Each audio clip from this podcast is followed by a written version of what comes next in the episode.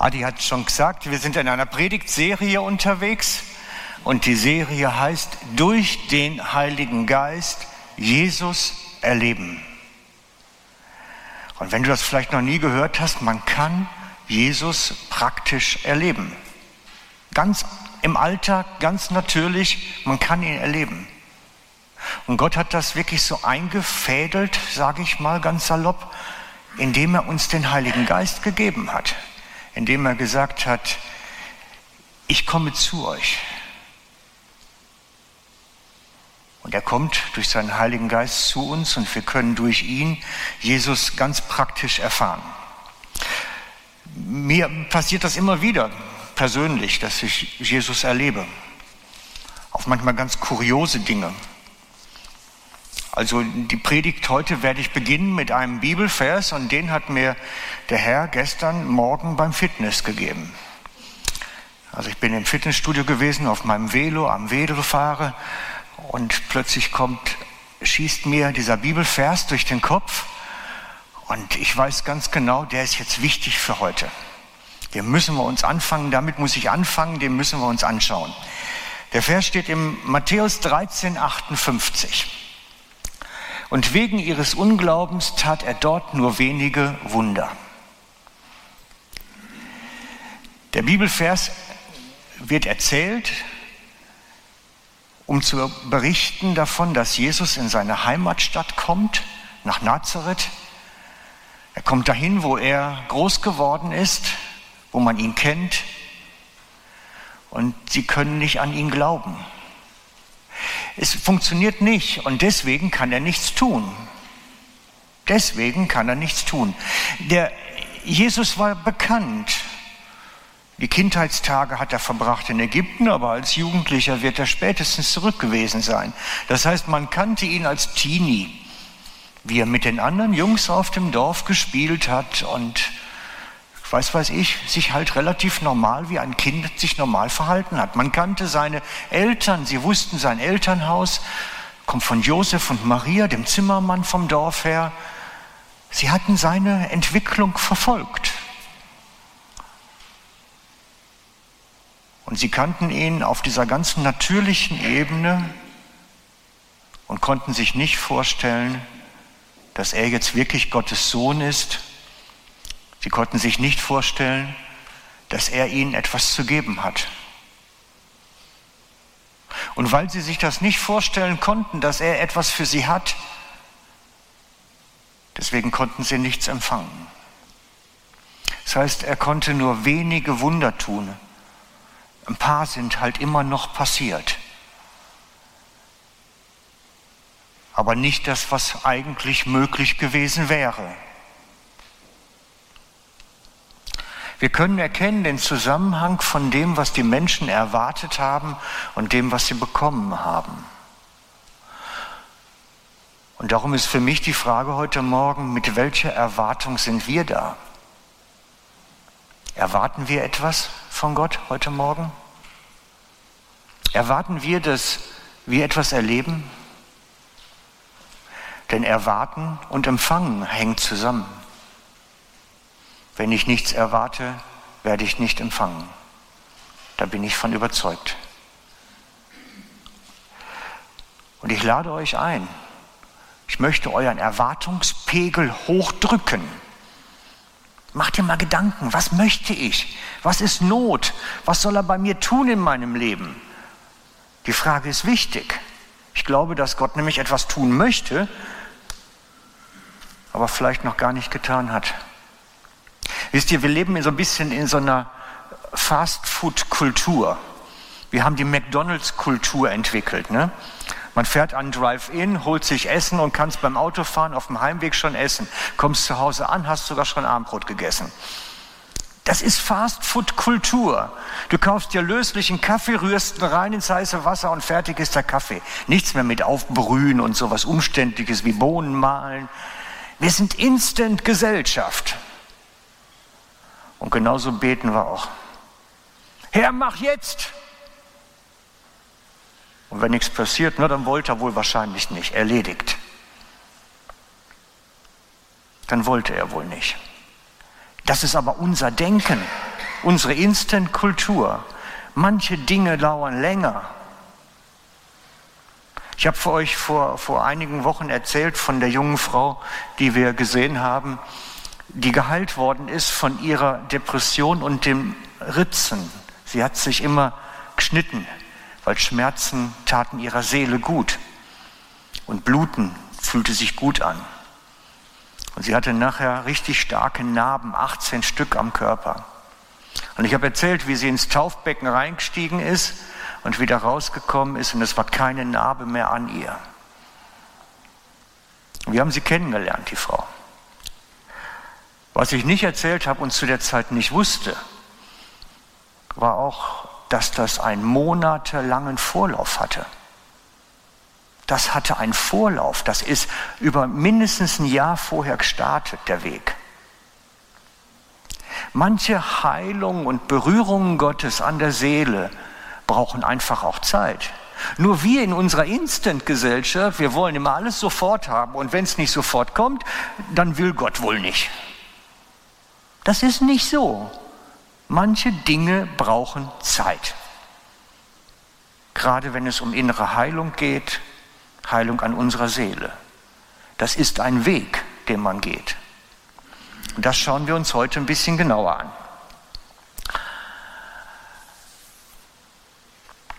Es ist wichtig, dass wir etwas erwarten von Gott. Und ich glaube auch, dass er uns heute Morgen etwas zu geben hat dass er dir heute Morgen etwas zu geben hat. Die Frage ist, nach was strecke ich mich aus? Und ich habe vor einiger Zeit schon den Vers gelesen aus dem 2. Korinther 3,18. Ja, wir stehen mit unverhülltem Gesicht die Gegenherrlichkeit des Herrn. Wir sehen sie wie in einem Spiegel und indem wir das Ebenbild des Herrn anschauen, wird unser ganzes Wesen so umgestaltet dass wir ihm immer ähnlicher werden und immer mehr Anteil an seiner Herrlichkeit bekommen. Diese Umgestaltung von uns ist das Werk des Herrn, sie ist das Werk seines Geistes. Da steht beschrieben, was Gott möchte mit dir in deinem Leben. Und es ist völlig egal, wie lange du schon Christ bist und es ist völlig egal, wie alt du bist. Das spielt alles keine Rolle. Da steht, was Gott vorhat. Du sollst verwandelt werden in das Ebenbild des Christus, ihm ähnlicher werden. Unser ganzes Wesen umgestaltet, dass wir ihm ähnlicher werden. Du sollst sein wie Jesus. Und wenn du dich jetzt mal die Bibel nimmst und anschaust, wie Jesus gewesen ist, dann ist die Frage berechtigt, wie viel ähnlich bin ich ihm denn jetzt nun schon?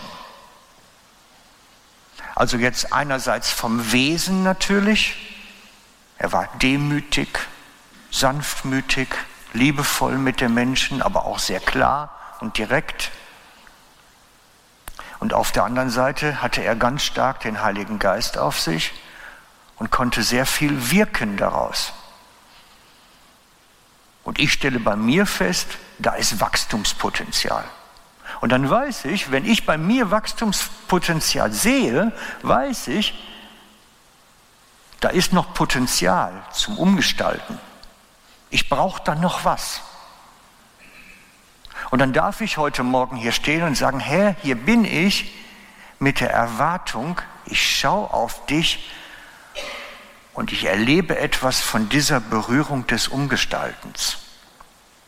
Ich erlebe etwas davon. Wir stehen vor ihm und suchen diese Berührung des Umgestaltens. Ist natürlich so, wenn du sagst, ich fühle mich eigentlich ganz prima ich bin ein guter Kerl. Wird nicht viel passieren. Das ist halt das mit der Erwartung. Dann wird nicht viel passieren. Nur da wir keine, nicht besonders viele Wundertäter unter uns haben und ich glaube auch so einige andere Merkmale durchaus noch entwicklungsfähig sind, deswegen glaube ich, wir können alle diese Umgestaltung gebrauchen. Da ist noch Potenzial für uns alle. Wir werden verwandelt, indem wir vor ihm stehen und auf ihn schauen. Da ist der Moment der Umgestaltung.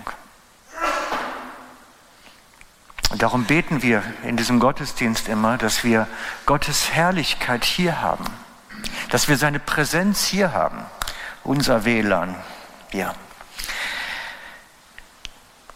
Wollen wir es mal wieder anschalten, in der Hoffnung, dass es gleich kommt.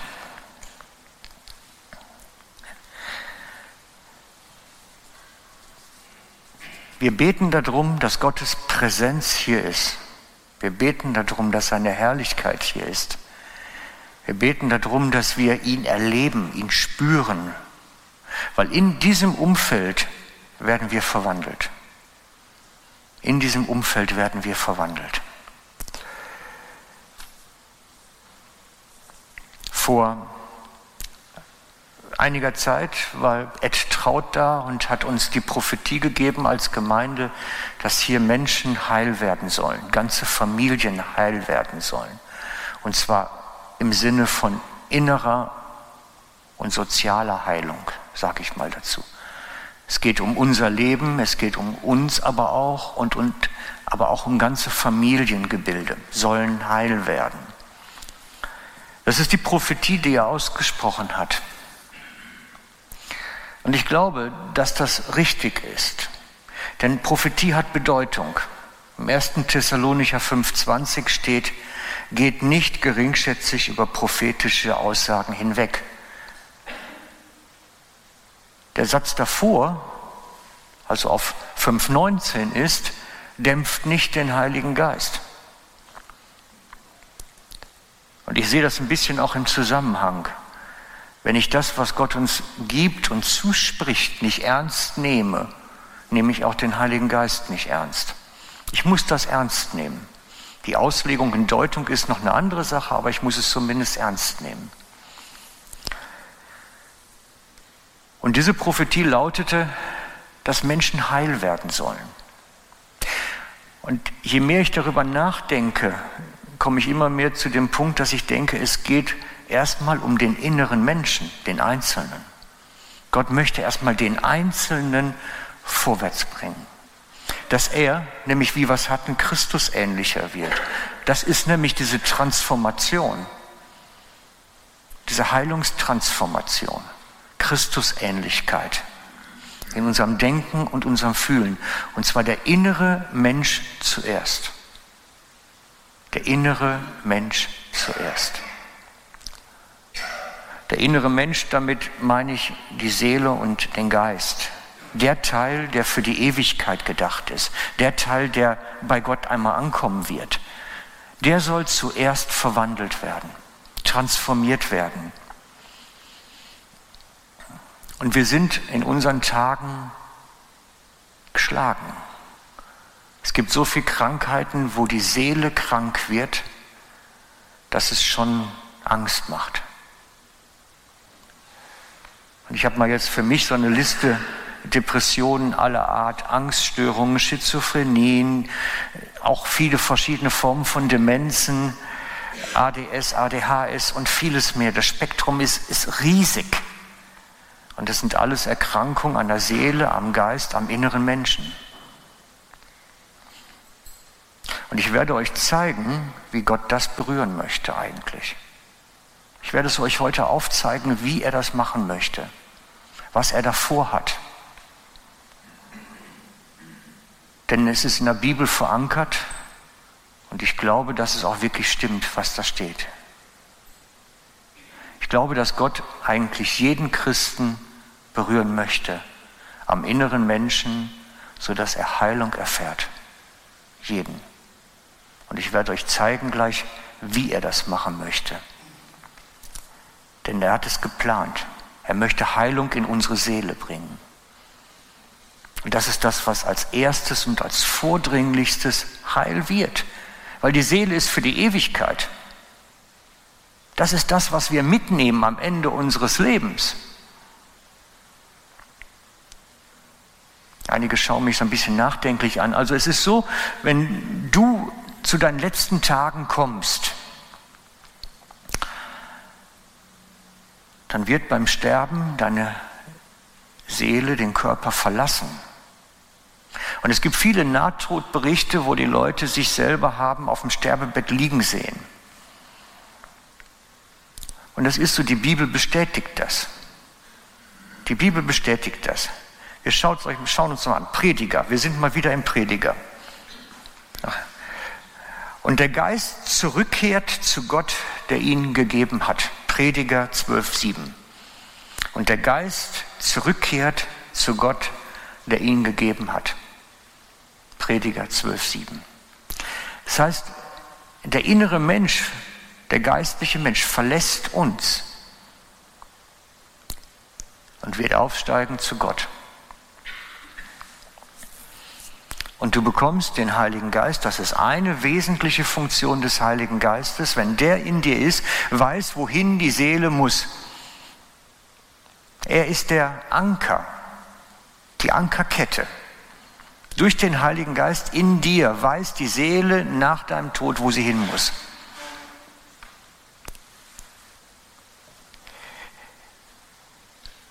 Hebräer 6,19 spricht von diesem Anker der hineinreicht in den himmlischen Tempel bis ins Allerheiligste hinter den Vorhang. Der Hebräerbrief spricht davon, von diesem Anker. Wir haben eine Verbindung jetzt schon im Hier in unserer Seele verankert, die uns verbunden hat mit der Ewigkeit. Und wenn die Seele den Körper verlässt, wird die Seele durch diese Verbindung automatisch da ankommen. Die wird nicht umherirren. Es gibt so diese berühmten Geschichten, wo die Seele durch die Erde irrt und nicht weiß, wo sie hin soll. Nein, es ist nicht so. Bei uns, die den Heiligen Geist haben, weiß die Seele am letzten Tag, wo sie hin muss. Und sie wird den Weg finden. Durch ihn, in uns. Genau.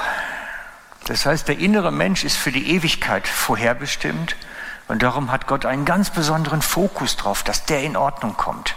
Darum ist das wichtig. Darum soll der innere Mensch wiederhergestellt werden, bei uns allen in eine gute Verfassung kommen, weil es für die Ewigkeit ist. Weil es für die Ewigkeit ist. 2. Korinther 4:16, darum lassen wir uns nicht entmutigen, sondern auch wenn der äußere Mensch zugrunde geht, so wird doch der innere Tag für Tag erneuert. Das ist die Unterscheidung zwischen innerer Mensch und äußerer Mensch, zwischen dem Teil, der ewig ist, und dem Teil, der verfällt. Der Teil, der ewig ist, wird täglich erneuert, wird täglich wiederhergestellt, prozesshaft, immer mehr. Er soll immer besser werden. Das ist Gottes Plan für unser aller Leben. Er soll permanent, prozesshaft, Schritt für Schritt besser aufgestellt sein. Und da haben Erkrankungen immer weniger Raum. Immer weniger. Darum habe ich die Predigt auch so genannt, dass die Seele heil wird. Und ich zeige euch heute auf, wie das Ganze gehen kann.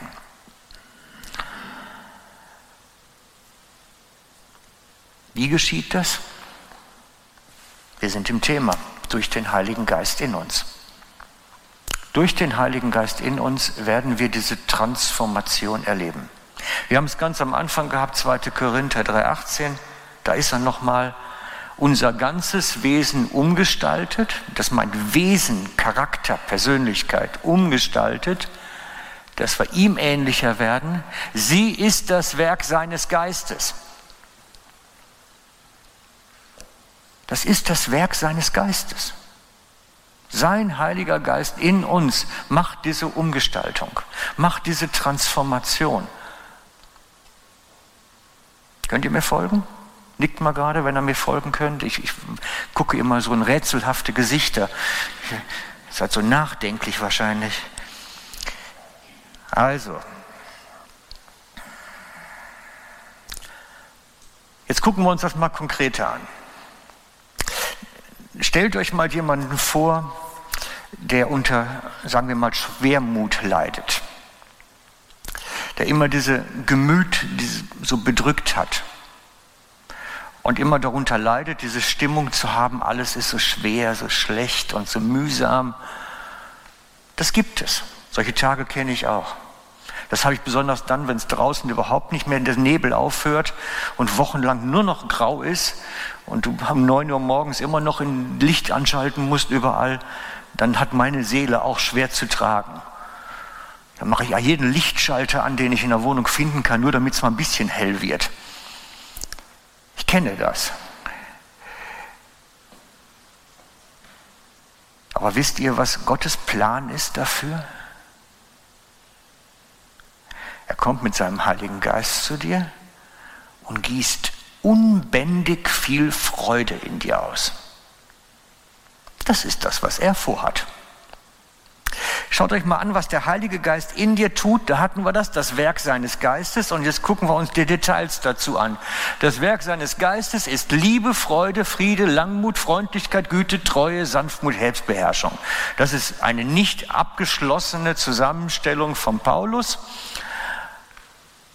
Und diese Merkmale sind nicht auf der natürlichen Ebene, das ist übernatürlich. Das heißt, es ist wirklich etwas, was Gott dir ins Herz pflanzt. Eine übernatürliche Freude. Das ist, wenn du in ganz schwierigen Umständen bist und plötzlich trotzdem Freude empfinden kannst. Du denkst, wo kommt die denn her? Warum fühle ich mich plötzlich so gut? Die Umstände sind doch so schlecht. Das ist das gleiche mit dem Frieden. Diese innere Ruhe und Gelassenheit in völlig chaotischen Situationen ist Frucht des Geistes. Ich rede nicht über natürlichen Frieden, wenn alles toll läuft. Ich rede über übernatürlichen Frieden, wenn es schwierig ist. Genauso auch die anderen Merkmale. Sanftmut, wenn ich angegriffen werde, ist übernatürlich. Wenn ich ruhig bleiben kann, gelassen sein kann, obwohl ich wirklich zur Sau gemacht werde. Das ist übernatürliche Sanftmut dann. Und für einen manchen ist es dann auch übernatürliche Selbstbeherrschung, wenn er nicht die Faust rausholt und zurückdrischt. Es geht ums Übernatürliche, nicht über das Natürliche. Gott brezelt nicht deine Fähigkeit zur Selbstbeherrschung ein bisschen besser auf, sondern es ist etwas, was neu in dich hineinkommt, etwas ganz Neues. Es ist die Frucht des Geistes und nicht die Verbesserung des Fleisches. Es ist die Frucht des Geistes, nicht die Verbesserung des Fleisches. Und wenn jemand, der mit Schwermut zu kämpfen hat, diese übernatürliche Freude und Frieden in sein Leben bekommt, wird die Schwermut weichen. Und wenn sie noch nicht weicht, dann behaupte ich, dann brauchst du noch mehr davon. Dann brauchst du noch mehr. Denn nach oben ist der Pegel offen. Nach oben ist der Pegel offen. Das ist Gottes Plan. Und ich behaupte, wo das wirklich in der großen Entfaltung stattfinden kann, müssen diese genannten Sachen weichen. Wenn Gott übernatürlich seinen Geist über dich ausgießt, mehr und mehr, werden diese ganzen bedrückenden Sachen weichen. Und das ist das, was prozesshaft geschieht. Letztens sagte mir jemand, der an Depressionen, nee, ja doch, ist eine Form von Depression auch leidet. Mensch, leg mir doch die Hände auf und dann ist alles gut. Instant-Gebet, ne? Hände auflegen, fertig. Drei Minuten beten maximal, dann kommt der nächste. Nein, das geht nicht. Das ist ein Weg. Und wenn du heute vielleicht sagen wir mal, du hast Heiligen Geist schon in dir und wenn es heute vielleicht durch den Gottesdienst zwei, drei Prozent mehr sein könnten, bin ich schon glücklich. Du wirst die Verbesserung kaum merken, vielleicht der ein oder andere. Aber wenn nächstes Mal dann nochmal drei Prozent dazukommen, dann wirst du wieder das kaum merken, aber es wird insgesamt der Pegelstand höher. Ich glaube daran, dass das der erste Step ist, den Gott mit uns vorhat. Dass er uns mehr von seinem Geist geben möchte, damit diese innere Heilung voranschreitet, damit diese innere Transformation voranschreitet. Das ist sein Konzept für dich, für deine Transformation, für uns alle, für mich auch. Und damit ist die innere Heilung verbunden. Und so gibt es eine Symbiose. Mehr Heiliger Geist heißt mehr Liebe in mir. Mehr Heiliger Geist heißt auch mehr Freude in mir. Mehr Heiliger Geist heißt auch mehr Sanftmut in mir und so weiter. Das hängt zusammen. Wenn du sagst, ich, mir, mir fehlt da was, ich brauche mehr Freude im Leben, endlich mal wieder freuen können. Ich habe eine Dame aus der Gemeinde, die das immer wieder mir sagt. Ich sage, komm, mehr Heiliger Geist und leg ihr die Hände auf. Weil ich weiß, das steht im Zusammenhang.